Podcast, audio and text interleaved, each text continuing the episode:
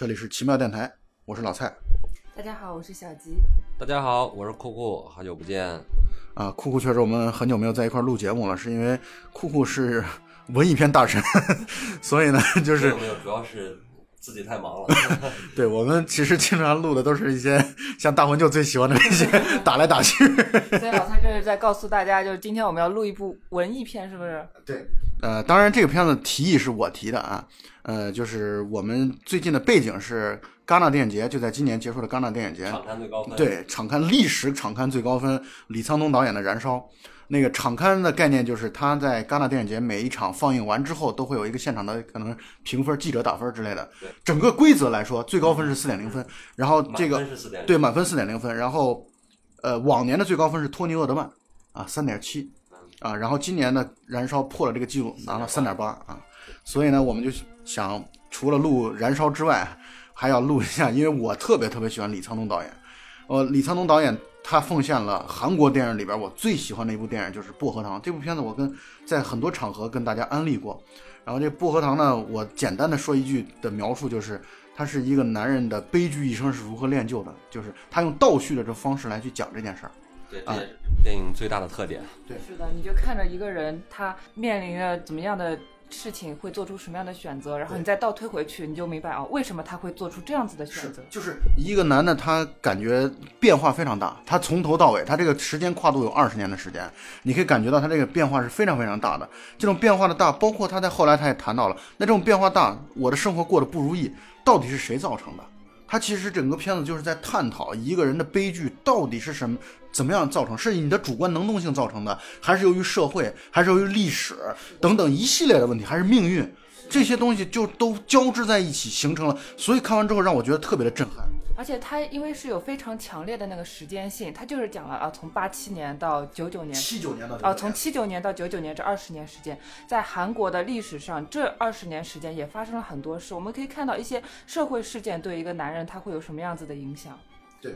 对我觉得其实讲悲剧色彩的电影挺多的，但是这部电影用了一个倒叙的手法。它就是完完全全把一个人是怎么被命运跟社会摧毁讲的特别好，所以这部电影是一个悲剧电影跟这个呃倒叙手法结合的特别好的一部电影。没错，我再跟你们说一个有意思的事儿，我跟酷酷有一个共同的朋友，那个朋友呢是当年我们在大学里边读书的时候有一个文学版，就 BBS 的文学版的版主啊，火车师兄。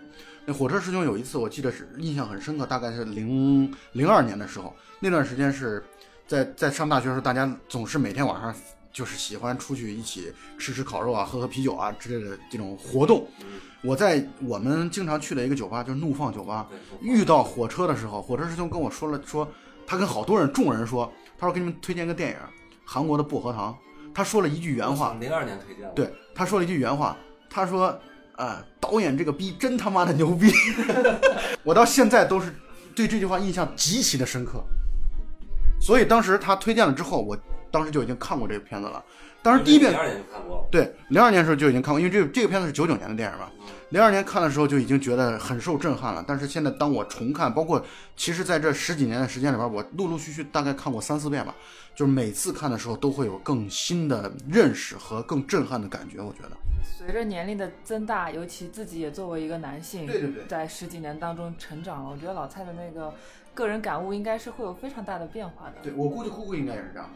呃，因为我是看的比较晚，我大概是零九年、一零年左右的时候看的，所以我觉得如果我是在上大学的时候看的话，可能并不会有太多的感触，不会那么震撼。是。但是我在一零年看的时候是相当震撼的，尤其是看到结尾的时候，然后再回想起来这个开头，让我看哭的电影不多，然后这是其中的一部。不瞒你们说，昨天我又重重温了一遍啊。重温的时候，我觉得中间的很多桥段，我觉得真的是又想让人，就是泪腺发达的这个这个过程，我觉得呃，好些情景都特别特别让人动容。我觉得是，包括导演他其实非常擅长运用镜头语言，以及前后呼应的部分也特别的多。对，所以整个观影体验来说都是非常的呃优秀的。就是可能有的人会觉得这个片子比较沉闷，当然李沧东的电影。几乎一贯如此，对，一贯如此。但是呢，我觉得你一旦沉下去，花两个多小时的时间，这个片子大概两小时十分钟吧，花两个多小时的时间，你去感受完这，就相当于你就相当于看了一个人的一生，这其实可以说是看了一个成年人的一生，他是怎么展现的，他是怎么崩坏的，他是怎么崩溃的，他是怎么失败的，他是怎么怎么挫折，到最后可能选择了结束自己的这一生啊。那我们就先按照这个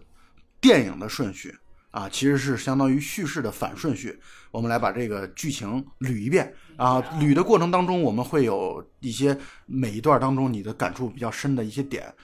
呃，第一段呢叫郊游。啊，它是一九九九年的这样的一个事情，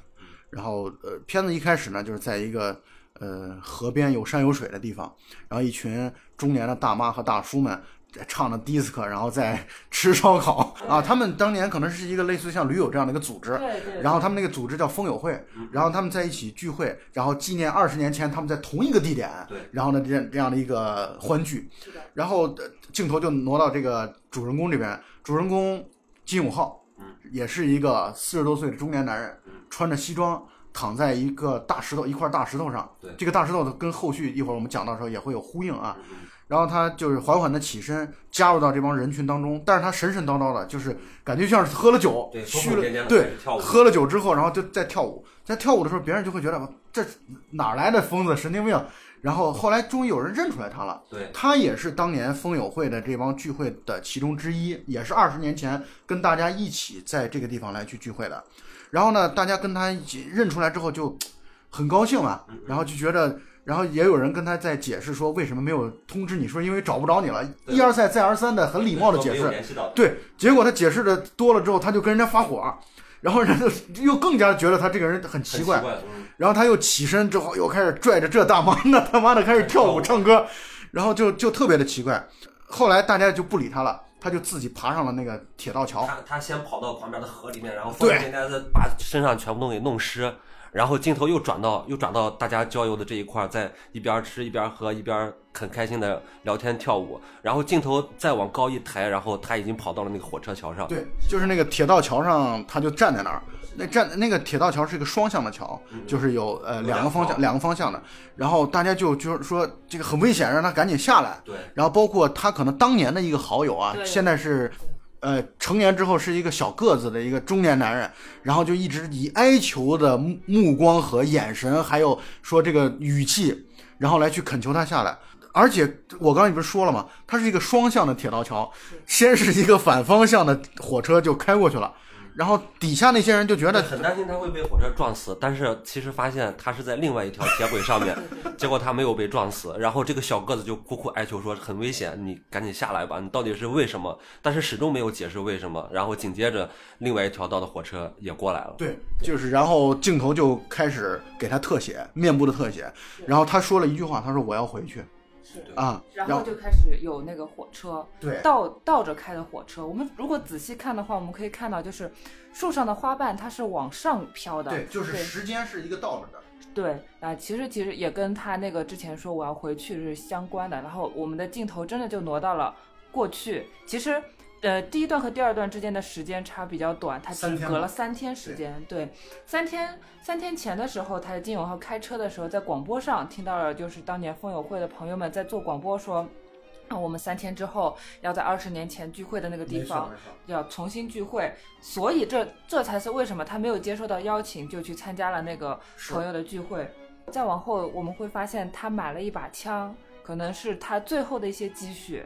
呃，应该这么说，就是它的整体故事是按倒叙的方式来去进行的，但在每一段当中，它是按照时间的正序来的。对，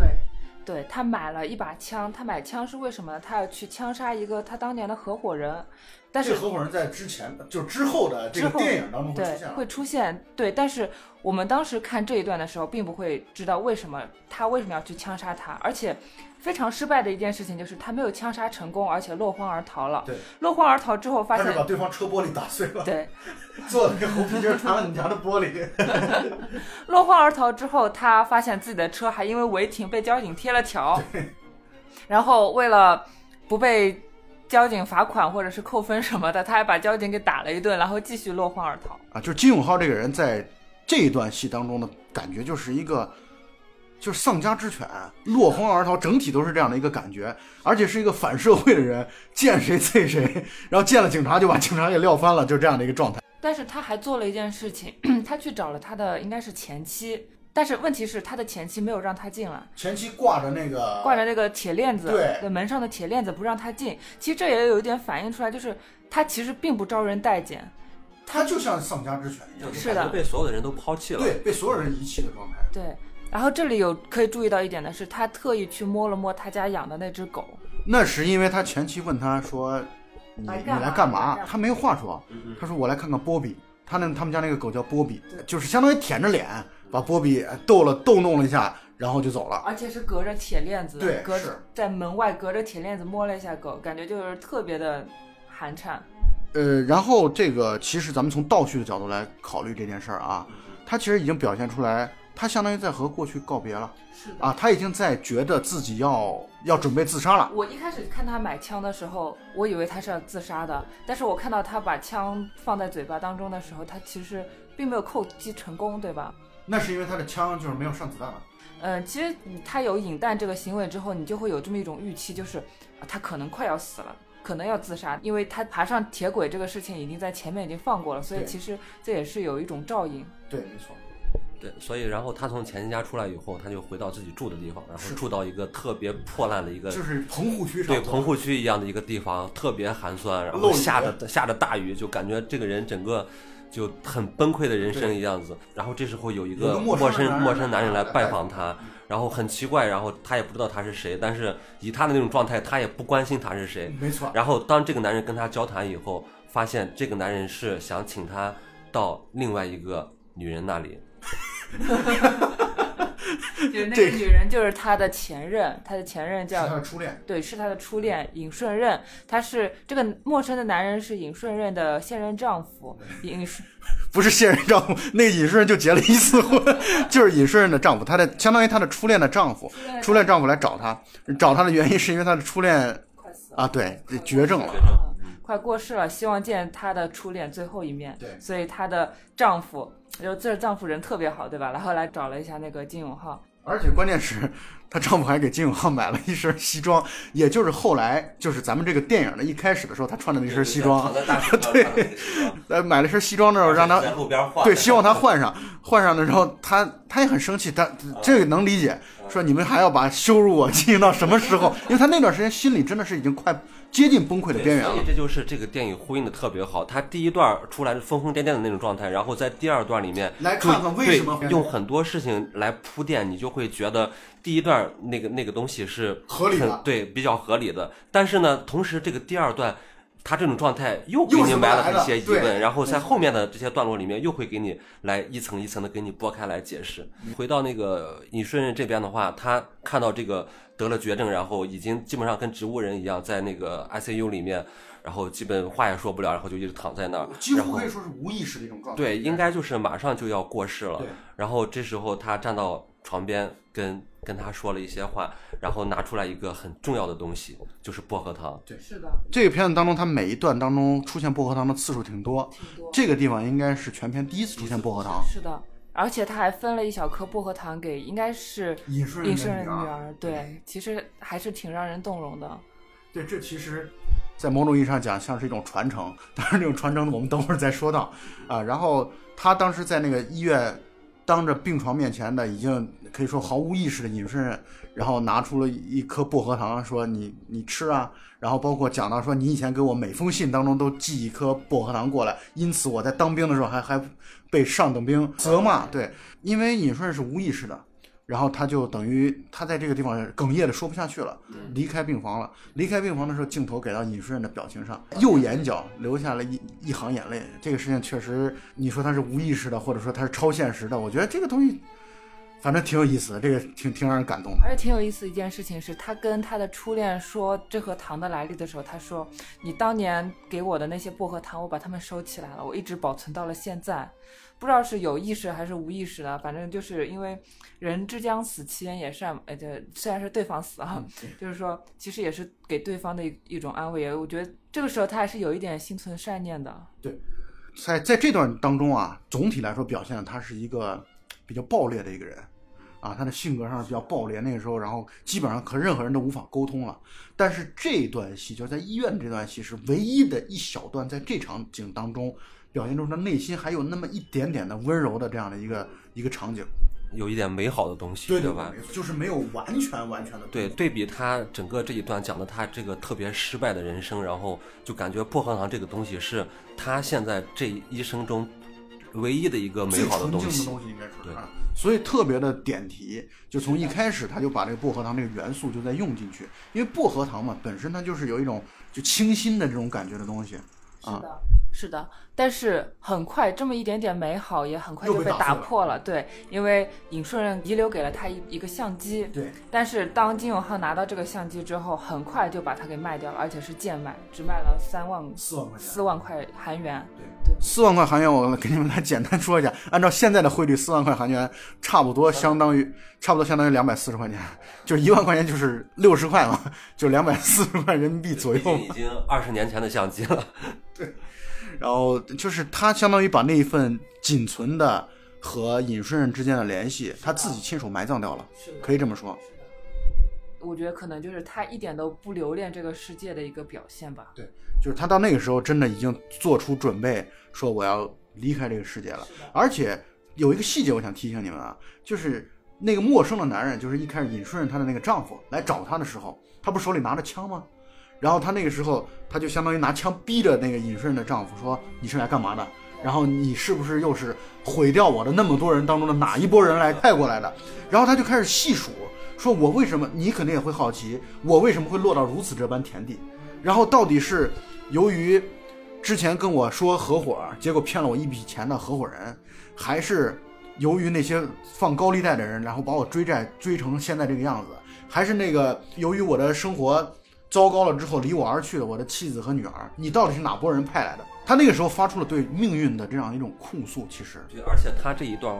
控诉其实也交代了一个大的背景，对，没错。包括社会，因为九九年刚好是那个金金融危机嘛。机嘛没，错没错。所以就有很多人都是这个这个境遇，然后突然从很高的地方，然后一落千丈，就变成一个特别失败的一个中年人。这段戏已经已经开始揭示这个电影当中和韩国发展的二十年当中的一些历史的大事件会有非常多的联系。这个的背景就是金融危机，因为九八年的那个整个的金融危机席卷了整个东南亚嘛，啊，所以这个事情它就像刚才酷酷说的，这个因此而倒闭的、落魄、失败的中年男人特别的多。刚才这一段呢，背景是一九九九年春天，然后这一段的标题叫“照相机”，嗯，然后这段结束以后呢，然后紧接着又是火车回到过去的那个时候，然后回到了一九九四年的夏天，然后一九九四年夏天这一段标题是叫“人生是美丽的我甚至觉得《人生是美丽的》是整个电影，包括李沧东的作品的一个主题。就我包括我看他的诗，看他的绿洲、绿鱼，我都觉得他把人生的美丽和残酷这两个主题结合的特别的好。就他总在残酷当中透露美丽，又总在美丽当中会击碎这种美丽。”，对。然后在这一段开始的时候，呃，镜头又转给了金永浩，然后这时候在一九九四年的时候，金永浩应该是处于一个风生水起的一个一个年代，然后自己开了公司，做了社长，然后有小秘书给他倒着咖啡，刚才酷酷在讲这段的时候，目光和表情充满了羡慕。因因为他这一段里面有一个很有意思的细节，就是他公司的另外一个人跟他坐下说话的时候，然后那个小秘书给另外一个人也倒了一杯咖啡，但是那个人一看。没有放托盘，对，为什么金永浩 金永浩的咖啡有托盘，然后我的咖啡没有托盘？这个点也很有意思。而且他那里边说，金社长是社长，我就不是社长，他们两个像是合伙人的那种关系啊。包括那个人，就是他在九九年的时候开枪要去袭击的那个人，是他的合伙人。嗯，然后他们在喝咖啡的时候，他这个呃合伙人也在跟他跟他聊天，然后就说，哎，昨天股票又大涨了，然后你现在又赚了大钱了，然后就，所以这个东西也是交代了金永浩在九四年这个阶段的一个呃一个社会地位。然后他俩在聊完天以后，就准备出去吃烤肉，说他赚了钱了，然后出请他吃饭，然后出去吃烤肉。正准备出出去吃烤肉的时候呢，然后这个金永浩接到了一个电话，就是他自己呃派的一个私家侦探的给他打的一个电话，说应该是跟踪到了他老婆，然后后面也也就引出了后面一场戏，然后他老婆在跟呃另外一个学车的教练学车，但是他怀疑他老婆呃有对有有出轨的行为，然后这时候他就赶过去去抓奸去了。后来就是一场抓奸戏，你们两个都不讲，就要把话筒放到我这儿来是吗？然后金永浩就去酒店捉奸，然后把那个应该是呃驾校的教练吧，对小教练，然教练后暴揍了一顿。对，揍了一顿，然后他就把老婆给赶回家了。然后他回到了车上，发现车上有一个女人在等着他，就是他的小秘书。然后发生了一段车震的故事。对然后就是其实啊，就这段戏讲的就是他们这个家庭是一种名存实亡的状态。是的，两个人可能都都互相出轨，相当于彼此都有自己的婚外情，然后呃他跟他老婆之间的关系也相对来说看起来很冷淡。包括其实这段你可以感受到的一点就是，金永浩这个人啊，他在这段表现的他跟整个社会都是冷淡的，包括他跟他的那个合伙人，包括他和他的秘书，就是两个人虽然是偷情的关系啊，但是明显感觉到他其实没有，就是没有感情的投入。是的，啊，完全是一种游离的感觉。我觉得他到那段的时候，已经感觉到这个人在某种意义上讲是一个成功的行尸走肉。对他其实在，在这个阶段，他是物质上面获得了极大的丰富但是对比而言，他精神上面是相当匮乏的。没错，他前面有一段就是开车那段戏，接了好多个电话，你可以听出来他是跟不同的人，包括他跟那个私家侦探的对话，你可以感觉到他其实整个人就是浮在表面上，见不同的人说不同的话。对。然后他跟小秘书车震完了之后他们要要补充体力，然后他们就去了一家烤肉店，韩国人就就喜欢吃烤肉。去烤肉店的时候，偶遇了一个青年男子吧，然后那个男的大概三十多岁，啊，刚有小孩，对，刚有小孩的一个三十多岁、三十出头的一个男人，然后两个人见面之后很尴尬。对。然后这段是其实观众也是会在想，，他们是陌生人，然后对他们一打照面，然后发现，哎，原来认识，对然后他们就呃寒暄互相寒暄了一下，但是这时候作为观众也觉得很奇怪，他俩到底是一个什么关系？是，然后就是这两个人的表情都，尤其是那个年轻的那个人，对对对，他表表情特别的尴尬，尴尬，尴尬极了。然后他捂住小男孩的嘴，让因为那小男孩什么不懂事儿嘛，冲着金永浩学学狗叫，然后他把他儿子的嘴捂住，然后就赶紧打了招呼说你你慢用，然后我就回去了。回去之后，后来这两个人又在厕所相遇了。厕所相遇之后，他是通过一个拍镜子的一个镜头，然后把两个人的表情全都在镜头当中展现出来了。突然，金永浩突然的问这个小个子男人说：“人生是美丽的。”就突然说了这么一句话，然后那小个子男的有有点错愕，然后嗯，然后他又重复了一遍，然后小个子男人就是特别感觉有点失落的，或者说内心有点愤恨的就离开了。所以这段其实埋了一个，就是为什么你要说人生是美丽的，以及突然的说这么一段话，再配上他之前可以说毫无心的这样的一个和社会冷漠、冷冰冰的这样的一种状态，这我觉得就很讽刺。然后很快我们在这一段也见到了一颗薄荷糖，是他的小情人秘书，对小情人秘书买的薄荷糖，并且强行塞到了他的嘴中。那段时间，就是他在开车的时候，真的是面无表情，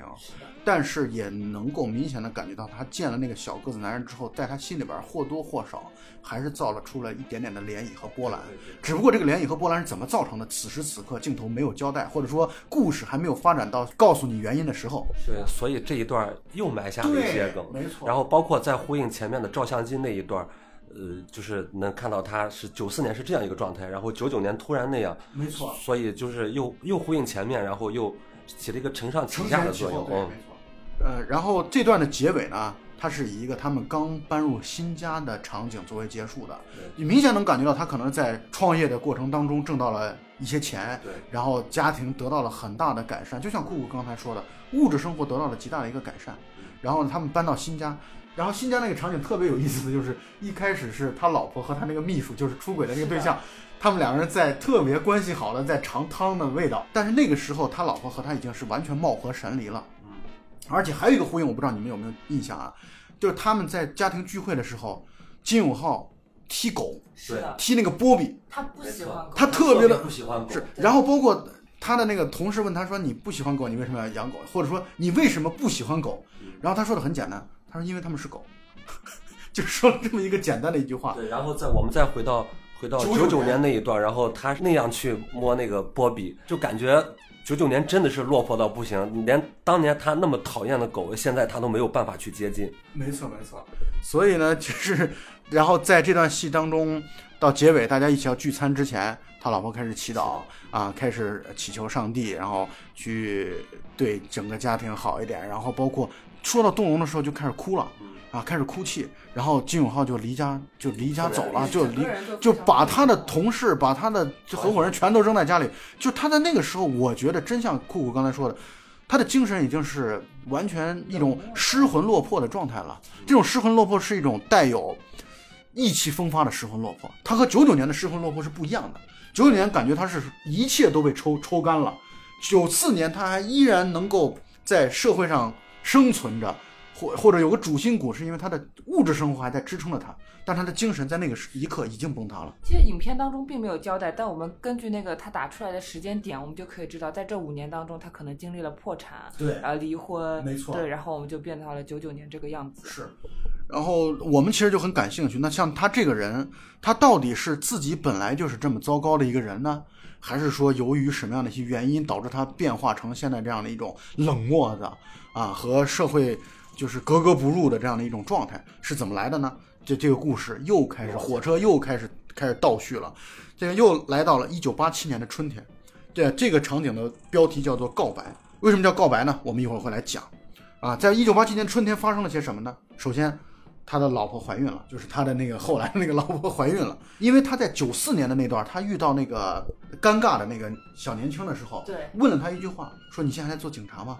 他说没有，他说两年前辞职了，然后自己开了一家公司在做，交代了他之前的身份是警察，然后到八七年的时候，他果然他就是警察，然后警察的时候，他逮捕了学生运动的一个嫌疑人，这嫌疑人就是九四年他偶遇的那个人生是美丽的那个考所以我们就知道为什么他们见面那么尴尬。没错，而且这里边要交代一个背景：一九八七年春天，他在理发店里边理发的时候，电视里边在播放全斗焕的这样的一个独裁政府，现在遭到了市民的抵制，大学生开始纷纷站起来，开始游行，开始民主运动。我们现在从历史的角度来说，我们是知道八七年是韩国民主化运动的最高峰，也是从八七年开始，韩国的民主化运动彻底取得了胜利，然后推翻了全斗焕的的这样的一个独裁政府，对独裁统治。所以呢，那个在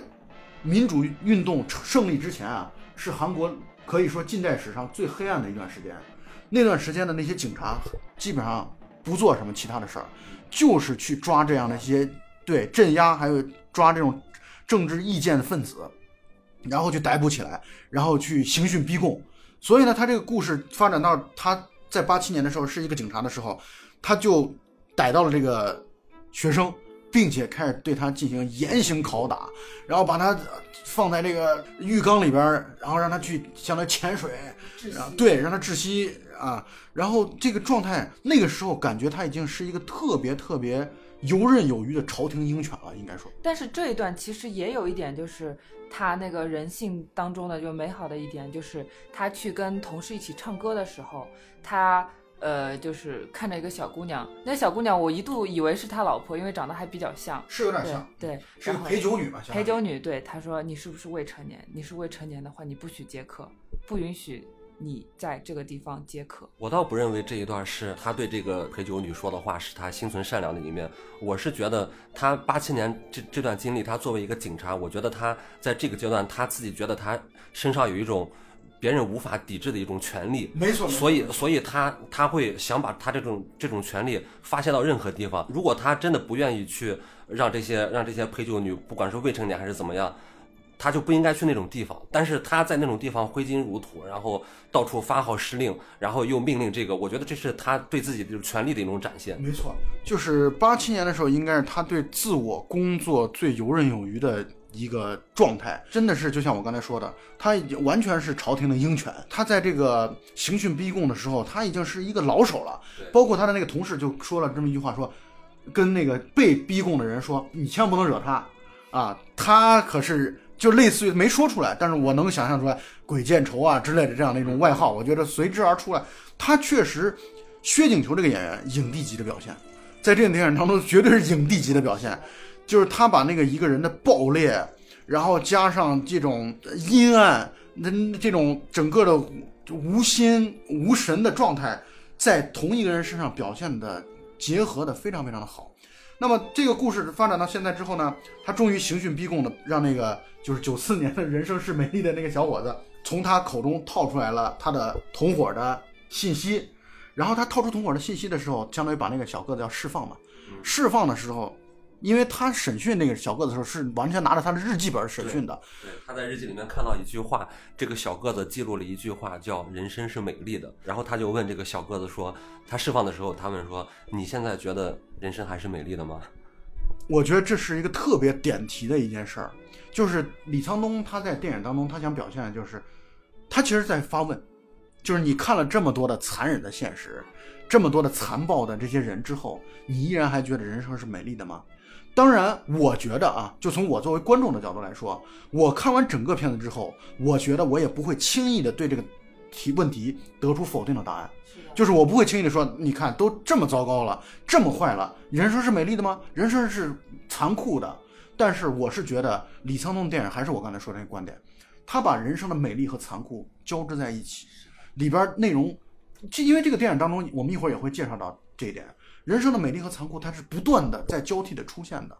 啊，但是那段戏那个小个子整个就崩溃了，就他在询问他说 人生是美丽的吗？你现在依然还这么认为的时候。小个子崩溃了，这也解释了他们在九四年重遇的时候，他在厕所又在问这个问题的时候，或者又在说这句话的时候，那小个子的那个脸上显示出来这种错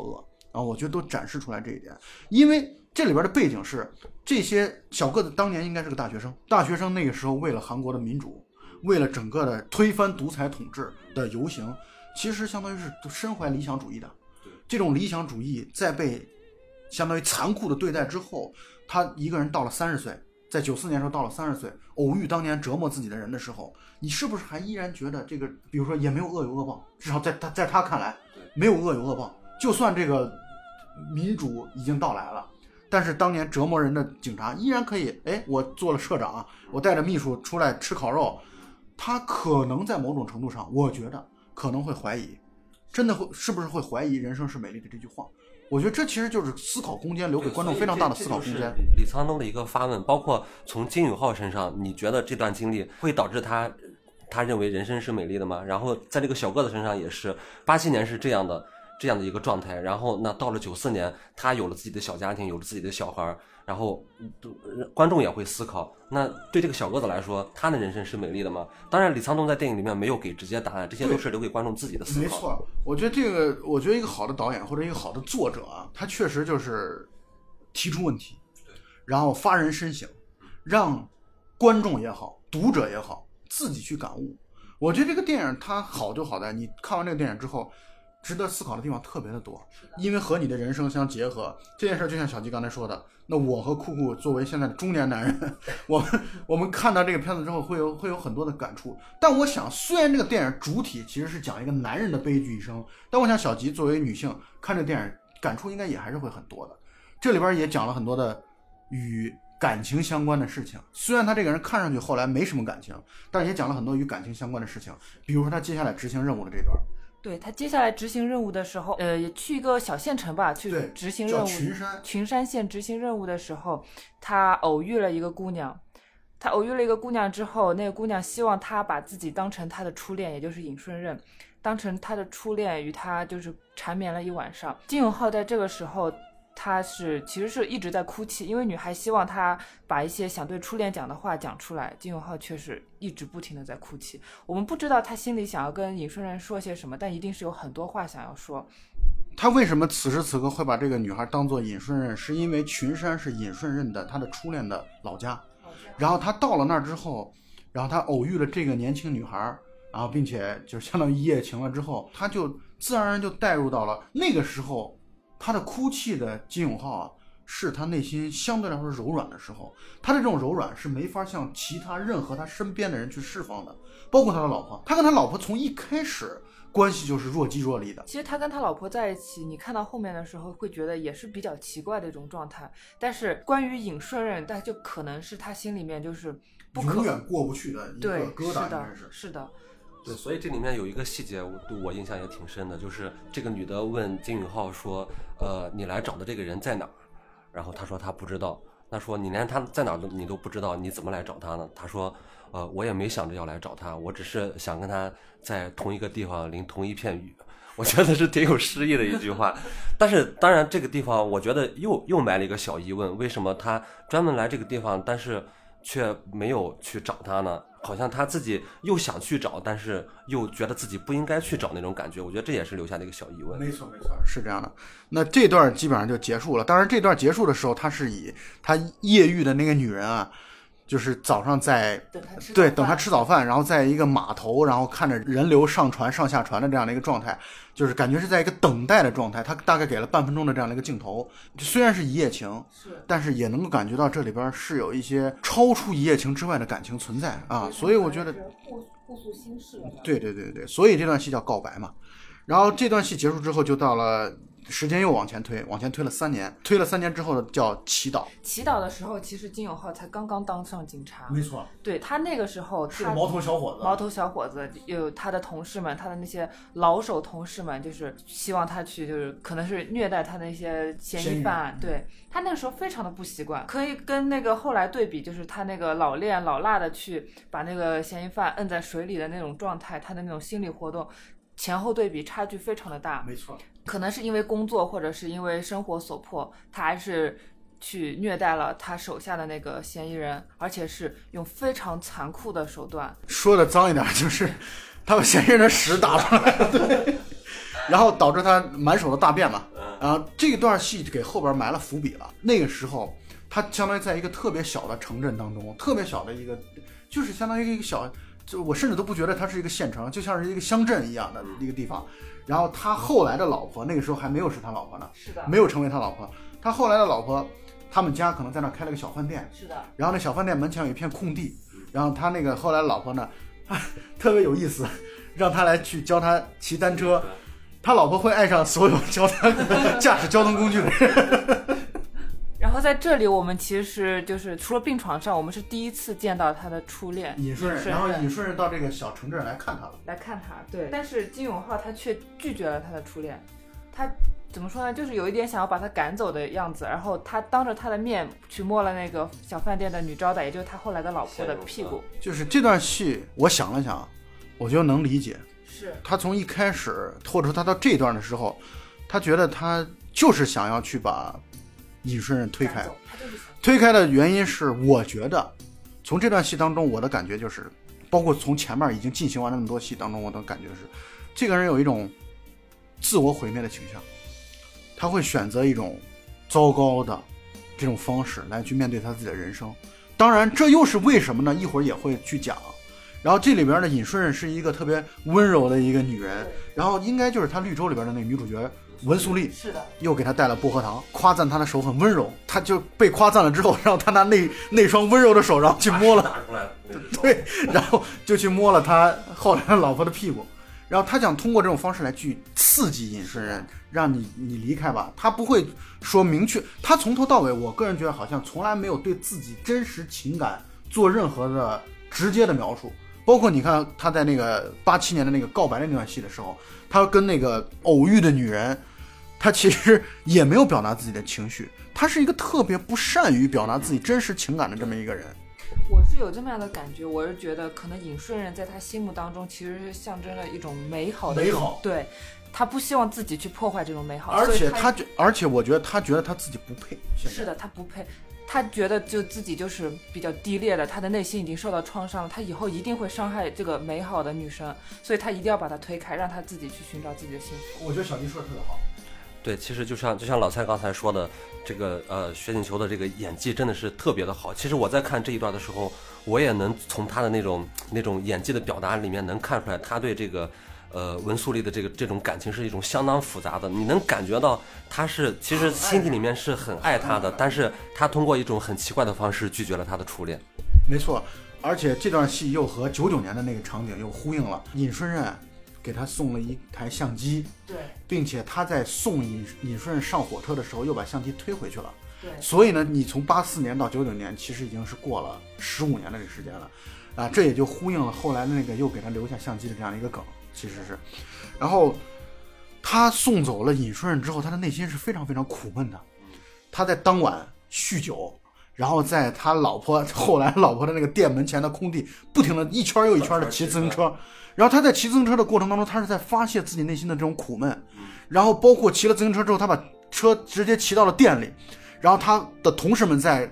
韩国男人的那种喝酒酒局嘛，在聚会，然后他在这个酒局当中，他开始发酒疯，他开始拿一把拖把开始喝止所有的人，然后说你们别唱了，就赶紧起立，然后来去宣誓什么的。就是他在这个状态下，他和他的同事打了一架，对，然后当晚。我觉得啊，按剧情来说，应该是他后来老婆把他们俩的第一次就在那晚发生了，而且这里边又呼应的是，他老婆在当晚他们俩可能做爱之前啊，又做了一轮祈祷，其实是啊，其实和后来九四年《人生是美丽的》的那一段是呼应着的。是的，而且这场戏你们有没有觉得特别熟悉？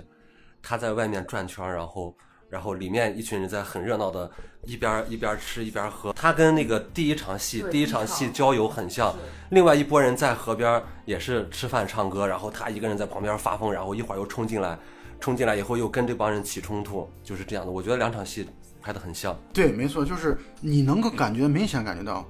他和这个社会是格格不入的。他和整个周围的人群都是格格不入的。对，所以这个从八四年这这段我们就可以看出来，他以后的那种格格不入是从八四年就已经开始了。在他跟他的这个初恋聊天的时候，他初恋这个文素丽跟他说了一句话，说啊，我特别喜欢你的那双手，然后是很温柔的手。然后呢，这个很讽刺。然后他刚说完很温柔的手，然后他就用他的手去。摸了这个女招待的屁股，虽然是他后来的老婆啊，但是当时还不是嘛。他就当着他的初恋的面去摸这个屁股，然后很温柔的手就很讽刺。然后再往前一场戏呢，在他刑讯逼供的时候，这只手把另外一个嫌疑犯的屎给打出来，然后沾了一手的屎。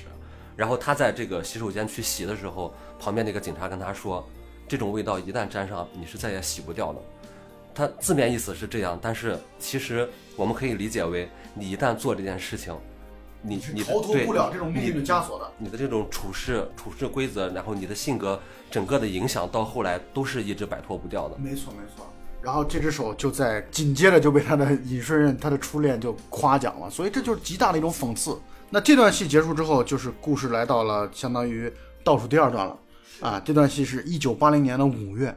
啊，这段戏的标题叫面会。是这一段戏也是我们可以就是大概的了解为什么他的命运会发生了如此大的转变，或者说他的性格性格塑造了，对他为什么会与社会格格不入的这么一种状态。那个时候他还在兵营里面，对，我们都知道，就是韩国的年轻男子都是要服兵役的嘛，都服两年的兵役，然后他那个时候。嗯，在兵营里面的时候，尹顺人还去看过他，但是没见成功，就是兵营里面管的比较严格吧，没看成功。那这个时候金永浩在干嘛呢？金永浩正在收拾行装，因为他们可能就要马上就要紧急集合去某一个地方。这个时候，他把他的薄荷糖罐子打碎了。这其实也呼应后来九九年的情况。对，九九年的时候，他跟他的那个尹顺任说啊，你给我寄的那个。薄荷糖罐子我一直留着，当时你寄给我的时候，我们班长还骂了我一顿。但现实情况是怎么样子呢？他现实情况是他把那个罐子打碎了，然后被班长骂了一顿，因为他收拾行装太慢了。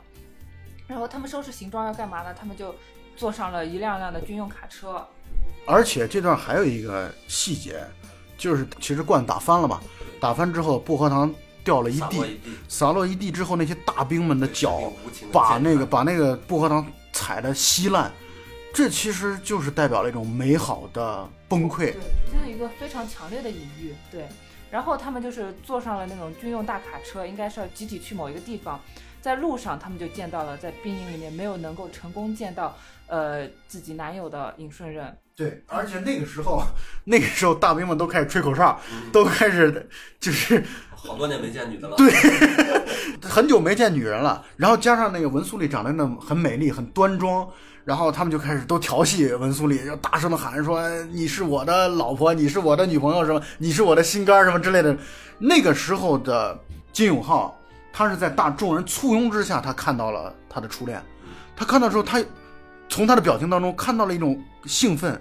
开心，但是有点难过。我觉得他的那个表情，而且非常的生涩。那个时候的那个薛景求啊，就是演员呃，真的太棒了，我觉得。对，感觉这个时候的金永浩就是刚入社会，然后对很多东西都充满了新鲜吧，应该是。对对，然后又又感觉又有点恐惧，然后对很多东西呃都不是那么的熟练，就感觉就是一个新兵蛋子嘛。他在军营里面也是对笨手笨脚的，就感觉感觉这个人呃就又有点像小孩那样，就就跟后面的那个当了警察的那个金永浩又是一个很强烈的对比。没错，薛景求竟然能把这个。他的眼神当中那种善良，在那一刻表现像一个纯真的感觉。是的，他那个时候很纯真，很生涩。我看了那段时候，我觉得这个真的是影帝级的表现。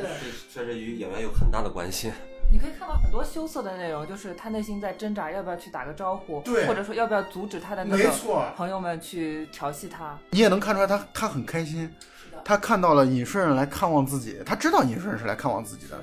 他觉得特别的开心。而尹顺任呢，在被这些兵哥哥们调戏了之后，露出那羞涩的一笑，我觉得真的是女神一般的。这个文素里其实我觉得长相五官来说比较普通，比较普通，但是呢，他能够把那样的一种就像一个一朵百合花一样，特别纯洁的一一面，它就像薄荷糖一样。特别清新的那一面表现的在文素丽、在尹顺任这个人身上得到了极大的一个体现。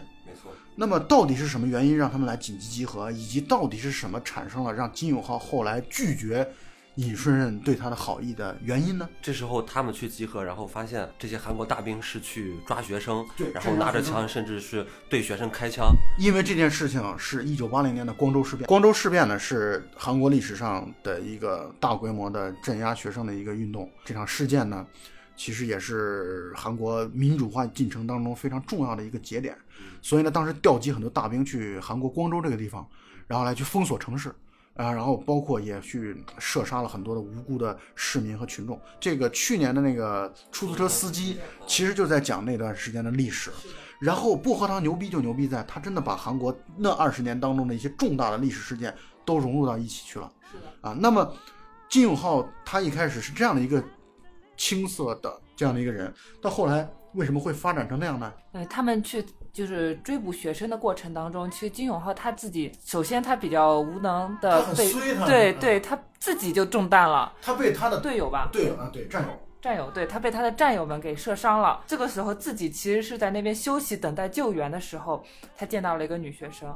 他见到这个女学生之后，经过一番询问，他迅速的希望这个女学生赶紧离开这个是非之地。他的队友们在拿着枪在这边寻找那些就是光州事件的一些当事人吧。他希望这个女生赶紧走，但是当紧急情况来临的时候，他的队友们来返回来来救援他的时候，他在不停的催催促那个女学生离开的时候，不幸的扣动了扳机，那个女学生就倒下，再也没有起来。而且这段他拍摄的时候，他也用超现实的手法。他女学生从黑暗当中出现的时候是文素丽，对，他一开始的时候是文素丽，就是所以他他对这个女学生其实是饱含深情的，他有一种情绪上的投射的，他会觉得我要保护我的初恋的这种感觉。但后来这个镜头再从黑暗当中再过渡出来的时候，她是一个普通的一个女学生，然后他就希望这个女学生赶紧走，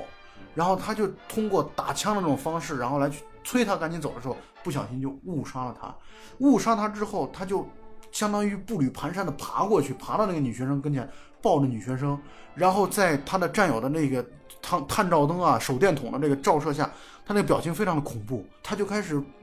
完全是悲伤的在痛哭，嚎啕大哭。那段戏让我的是我第一次观影的时候最感动的地方，就是我觉得他真的那种哭是带有就极其的恐惧，以及我觉得从那一刻他的人就死了。我的感受是，他这个人金永浩这个人从那一刻他就彻底的变成行尸走肉了。给我的感觉就是他的悲剧的种子，在我看来，在整个电影当中的所反映的悲剧的种子，是从那一刻开始第一次埋下的。然后，其实我们这个时候就已经看到他的人生已经就此改变了。我们影片再往前推，然后就是到相当于到了电影的最后一段，电影的整个故事最后一段的一开始，故事的一开始就是七九年的时候，风友会的朋友们在一起聚会，而且这一段的标题又叫郊游。对，又叫郊游。这时候他在和他的那个初恋尹顺任，那个时候他们应该还没有确立关系。对对，他们在交谈的时候，他提到了什么事？他提到自己想要去拍那些无名的花。对，对，这就是为什么后来尹顺任就是反复要给他送相机的攒这个。钱给他送相机是的，那段戏特别美好，特别美好。就是两个青年人，明媚，对两个青年人的那种，就是把感情没有捅破啊，但是也对朦朦胧相互又有好感。是，就是完全是有好感的。他们两个人在大家群体十几个人围坐成一圈儿唱歌的时候，眼神在互相的交错试探对方。然后他从地上捡了一两朵野花，然后送给这个文素丽啊，送给尹顺任。然后尹夫人就拿了那朵花儿，然后再跟大家一起唱歌，就感觉那段时间真的是一种特别青春美好的这样的一个状态，无忧无虑的。而且那段时间相当于也没有什么，其实没有战争，呃，没有纷争，社会背景是比较稳定、比较美好的一个阶段。我们如果是一个正序的节奏去看这个影片的话，我们会觉得就是影片的开始是一个非常美好的状态，慢慢慢慢的就是随着事件的发展变得越来越糟糕。但是我们如果是从倒序的来看的话，我们看到开头这个非常美好的状态，他的人生本来应该是非常美好的，就会感觉特别的唏嘘。后来呢，我也想了这个问题啊，这个电影按正序拍的话行不行？以及说按正序拍的话，它呃就是它的。效果是如何的？我的观点是不如现在这样的一个状态。为什么呢？因为你如果正序拍的话，你在选择的那些点的时候，你可能会要选择的交代的会更丰富一些。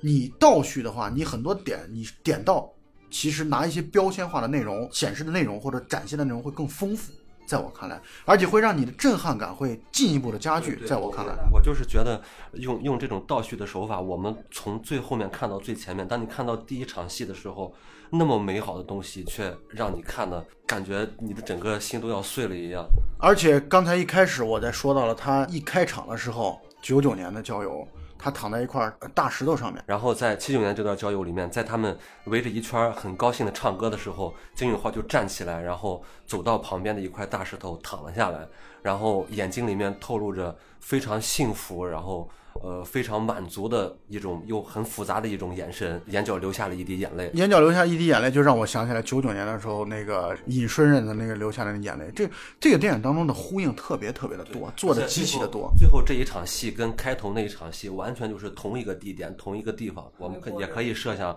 这些人就是当年的那一波人，但是现在都是完完全全两个状态。这片子让人印象特别深刻的地方，我觉得。嗯，除了它的倒叙之外啊，我觉得它的呼应做的特别的好。其实咱们前面也反复提及这件事儿，比如说九九年郊游的时候那块大石头，然后七九年的郊游时候还是那块大石头，这种呼应。然后还有就是刚才说到了，他老婆在八四年的时候，然后被他教骑自行车，爱着他；九四年的时候又被开汽车的那个驾校的教练，然后就是这种呼应是很好玩的。还有照相机，还有狗。还有看报纸，这都是前后呼应的地方。看报纸这段，这段是表现他跟他老婆的关系是很冷淡的。对，他在这个八七年的时候，老婆刚怀孕的那段，然后他在吃早饭的时候，他就一直在看报纸，不看老婆，然后跟老婆也没有任何的交流。然后他老婆总是让他把报纸放下，看看我呀。然后八四年的时候，那个时候他跟他老婆等于还没有在一起的时候，他也是总是在吃饭的时候看报纸。我觉得他在处处都在反映这样的一些。呃，呼应的这样的一种现实。对，其实这种这种前后呼应，对应这个倒叙的一种叙事方式，我觉得是相当奏效的。没错，这个片子当中啊，就是最后一次出现薄荷糖是在七九年郊游那段，而且交代了背景，尹顺任是在薄荷糖工厂里边工作的，是的，说他一天可以包一千个一千个糖，他跟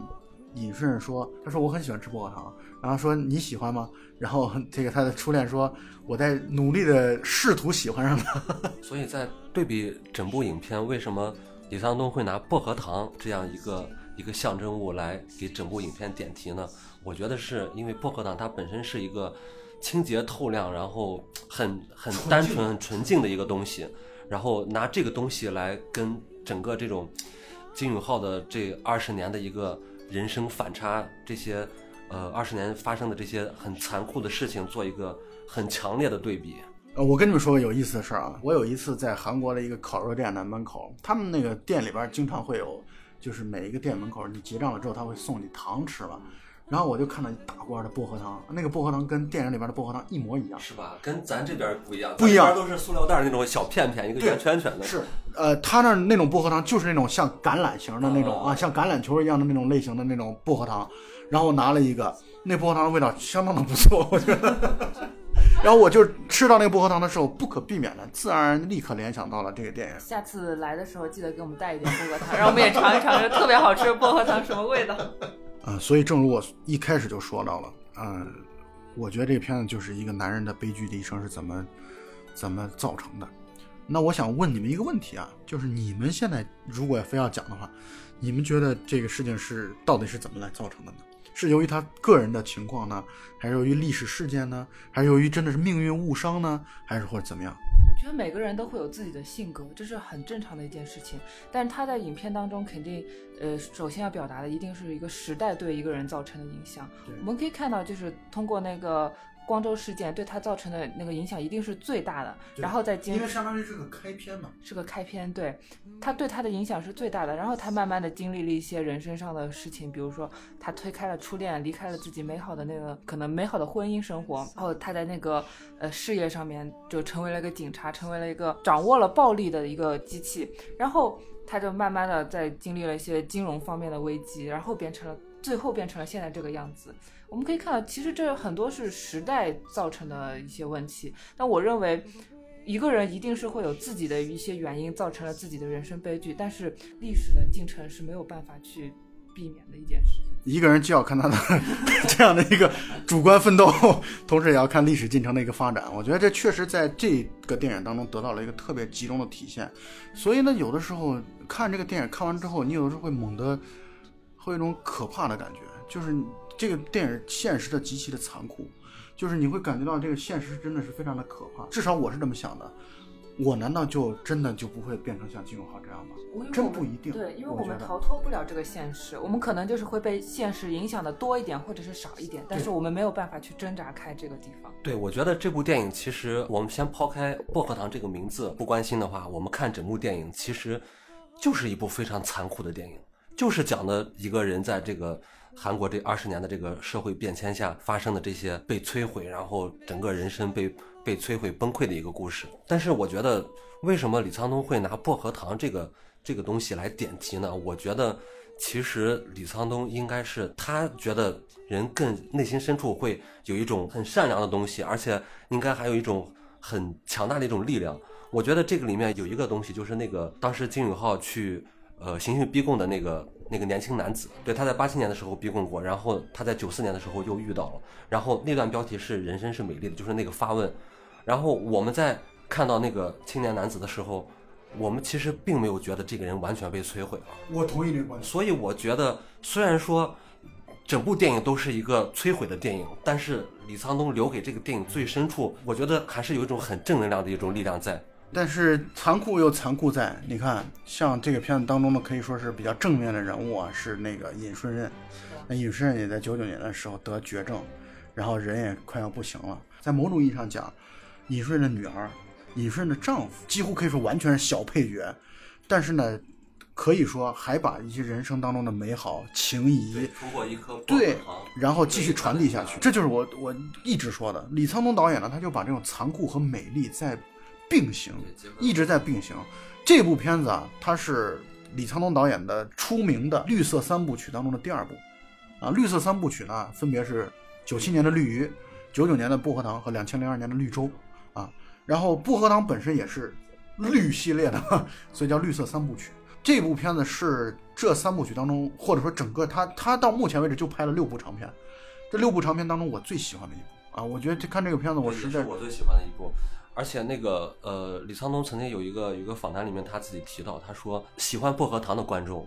都是非常善良的人。没错没错，他说了这句话，他在他专门说了，他说会喜欢薄荷糖的人是内心存在美好的人。这句话我觉得我们说出来，我们说出来会显得特别装逼，但是没这个，我们只是引述了李李沧东导演的原话而已。李沧东，他我觉得我被李沧东认可，我非常高兴。李沧东导演呢，他是一个特别低产的一个 电影导演啊。李沧东导演他五二年生人，他以前是个作家，包括刚才酷酷说的那段台词，他是个诗人，他后来专门拍了一个电影《两千零六年的诗》。他就是在他对于这种诗歌、对文学的敏感和热爱，在电影当中，包括“人生是美丽的”这句话，其实是充满诗意的一句话。所以呢，我觉得李沧东作为一个诗意化的一个导演，我觉得，呃，这种缓慢的节奏我非常的喜欢。呃，他虽然到目前为止一共就出了六部电影，是的，但是呢，我觉得真的是步步是精品。在我看来，我觉得每一部都是精品的同时又很高质。对。就是他的电影是值得反过来复过去拿过来不断的去玩味的，就包括你看《薄荷糖》，我觉得我昨天又看了一遍了，就觉得一点都不亏待这个两个多小时的时间，就又会让人，因为你每过一段时间，你的人生境遇、你的人生感悟都会发生一些改变，你可能就又会感受到金永浩他的生活当中，或者金永浩周边的人他的生活当中的一些某些无奈、某些残酷啊，这我所以我觉得这种电影真的是值得反复的咀嚼。对，我觉得这部电影里面很多细节都做得非常非常的好。你可能在看第一遍的时候，你没注意到这个东西。当你当你后面你再看的时候，你又会通过这个细节发现新的东西。你能够明显的感觉到观众在看这个电影的过程，第一是能够很容易把自己带入进去，第二就是你会看到，你会很容易进行二度创作，就是你会对这个片子的很多问题，你会进行自我的思考。所以我觉得这是一个好的电影，好的一个作者电影。呃，好的一个艺术作品，我觉得这是给人以极大的力量和震撼的。对，李沧东现在一共拍六部电影，他的《薄荷糖》是第二第二部。对，哪哪部电影分数最高呢？分数最高的，到目前为止分数最高的应该是《绿洲》。绿洲对，绿洲有八点五分。但是《绿洲》恰恰是他六六部电影当中相对来说我最不喜欢的一部。那为什么我不喜欢？不是那么喜欢《绿洲》啊？不是那么喜欢《绿洲》的原因是这样的。虽然他这个片子当中包含了对一些社会边缘人的关注，而而且我觉得很有社会价值，这点我毋庸置疑啊。我只不过不是特别喜欢的一点，就是在于代入感不强。你看金永浩，你会觉得我们难道真的就不会成为金永浩那样吗？或者说，难道我们身上没有金永浩的影子吗？这点的答案应该是否认的。可是为什么我会不太喜欢呃这个绿洲呢？就是因为绿洲的离我们生活太远了。其实和我们自己能够感受到的生活离得特别的远。我记得贾樟柯导演说过这么一段话啊，就他说，作为一个电影导演，我特别不喜欢去拍，就你比如说有人从几百米高的这个脚手架当中摔下来摔死了这么一个故事，他说我不喜欢拍。他说，因为我们都知道这里边肯定是有冲突啊、矛盾，然后剧情的跌宕，他觉得是有的。他说我更愿意拍的是那些在脚手架上一直每天都。二十年如一日的工作的这些人，因为他觉得他想把目光放在普通人的身上，从普通人的身上能够看得出来，我们作为观众来说能够看到自己的影子。我想这可能是我不是那么的喜欢绿洲的原因之一吧。我想。呃，我是觉得绿洲其实跟薄荷糖有一个很大的不同点是，薄荷糖在一定意义上有一种韩国现代史诗的一种一种感觉，但是绿洲相对来说格局会小一些，在那个文素丽跟薛景求两个人的感情上面花了很大的这个笔墨，所以跟薄荷糖区别还是蛮大的。但是我觉得绿洲它其实有一定的浪漫主义色彩，它里面几场几场那个女主角的幻想戏特别特别的美好。包括像那个，因为女主角她其实是一个脑瘫患者，对，对于女演员文素丽的演技实在是要求实在是太高了，她演的实在是太好，她演的就是真的是个脑瘫，对，但是你再对比一下《薄荷糖》里边她的这个表现，你就会觉得哦，这演员太牛逼了。呃，绿洲里面我有一个印象很深的是，呃，薛景求为了文素丽爬到那个树上在砍树，像一个疯子一样的砍树，当时是越狱。越狱了去砍树，因为为什么？因为当时那个文素丽她提到说，那个树的影子让自己感觉到害怕，是有一点就是非常强烈的那种理想主义色彩、浪漫主义色彩在那边。其实你看李沧东的电影啊，